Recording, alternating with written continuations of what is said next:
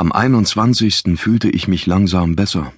Der Angriff der Banditen hatte mir wirklich zugesetzt.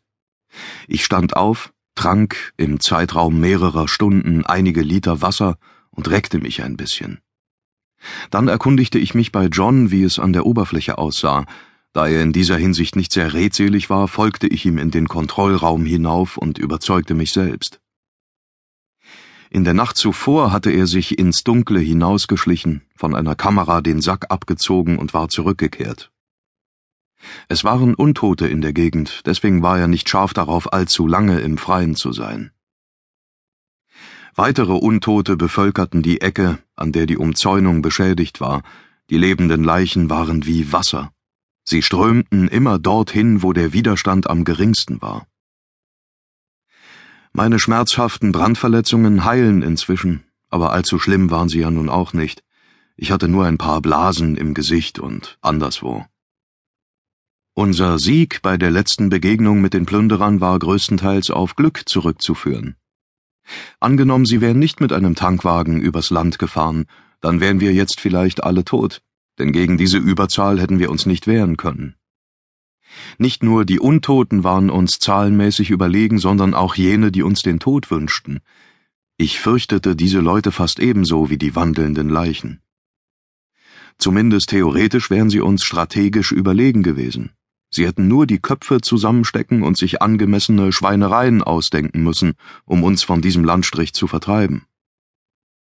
Wir wissen nicht, wie viele von diesen Banden sonst noch existieren, aber ich bin mir sicher, dass wir im Gegensatz zu ihnen nur eine kleine Minderheit sind. Kamera Nummer drei zeigte mir verkohlte Leichen, die um die Wracks des Tanklasters und des Wohnmobils herumtorkelten. Menschen, die ich getötet hatte. In dieser Nacht gingen wir raus und machten sie kalt. Um Mündungsfeuer zu vermeiden, schlich ich mich im Dunkeln mit dem Nachtsichtgerät von hinten an sie ran, schaltete meine Waffe auf Einzelfeuer und verpasste ihnen eins in den Hinterkopf. Ich war so nahe an ihnen dran, dass ich jeden einzelnen Schädel fast mit dem Lauf berührte. Jedes Mal, wenn ich den Abzug betätigte, sah ich sie auf den Krach reagieren und sich in der Dunkelheit blind auf das Geräusch zubewegen. Obwohl die meisten Untoten nichts mehr hatten, was Ohren ähnelte, konnten sie immer noch hören. Das Verfahren wiederholte ich siebzehnmal. Schließlich hatten sich alle zur Ruhe begeben. Uns fiel auf, dass drei Fahrzeuge bei der kürzlich erfolgten nächtlichen Treibstoffexplosion nicht besonders stark beschädigt worden waren. Ein Land Rover, ein Jeep und ein relativ neuer Ford Bronco. Die Fahrzeuge standen gut hundert Meter von der abgebrannten Wiese entfernt. John und ich gingen vorsichtig zu ihnen rüber. Eine nähere Untersuchung ergab, dass die beiden Vorderreifen des Jeeps geplatzt waren. Die Windschutzscheibe sah aus wie ein gewölbtes Spinnennetz. Der Land Rover und der Ford standen etwa 50 Meter von ihm entfernt. Als ich mich dem Rover näherte, stellte ich fest, dass er in einem sehr guten Zustand war. Sein Inneres wurde nicht mehr von seinen früheren Besitzern bewohnt. Wie schön. Wir näherten uns der Tür, ich öffnete sie und begutachtete eingehend das Innere des Fahrzeugs. Es roch nach Tannenzweigen, was vermutlich mit dem Bäumchen zu tun hatte, das am Rückspiegel hing. Wir stiegen ein, zogen die Türen vorsichtigerweise aber nur so weit zu, dass das Schloss gerade eben fasste. Ich drehte den Zündschlüssel. Der Motor sprang brüllend an. In einer Welt wie dieser hätte ich den Schlüssel vermutlich ebenfalls stecken lassen. Ich schaute mir den dünnen Plastikanhänger an und las Nelms Land Rover, Texas,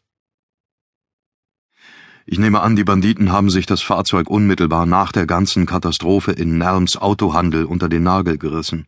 Der Tank ist dreiviertel voll, der Tacho zeigt 4500 Kilometer an. Der Wagen war noch nicht mal eingefahren.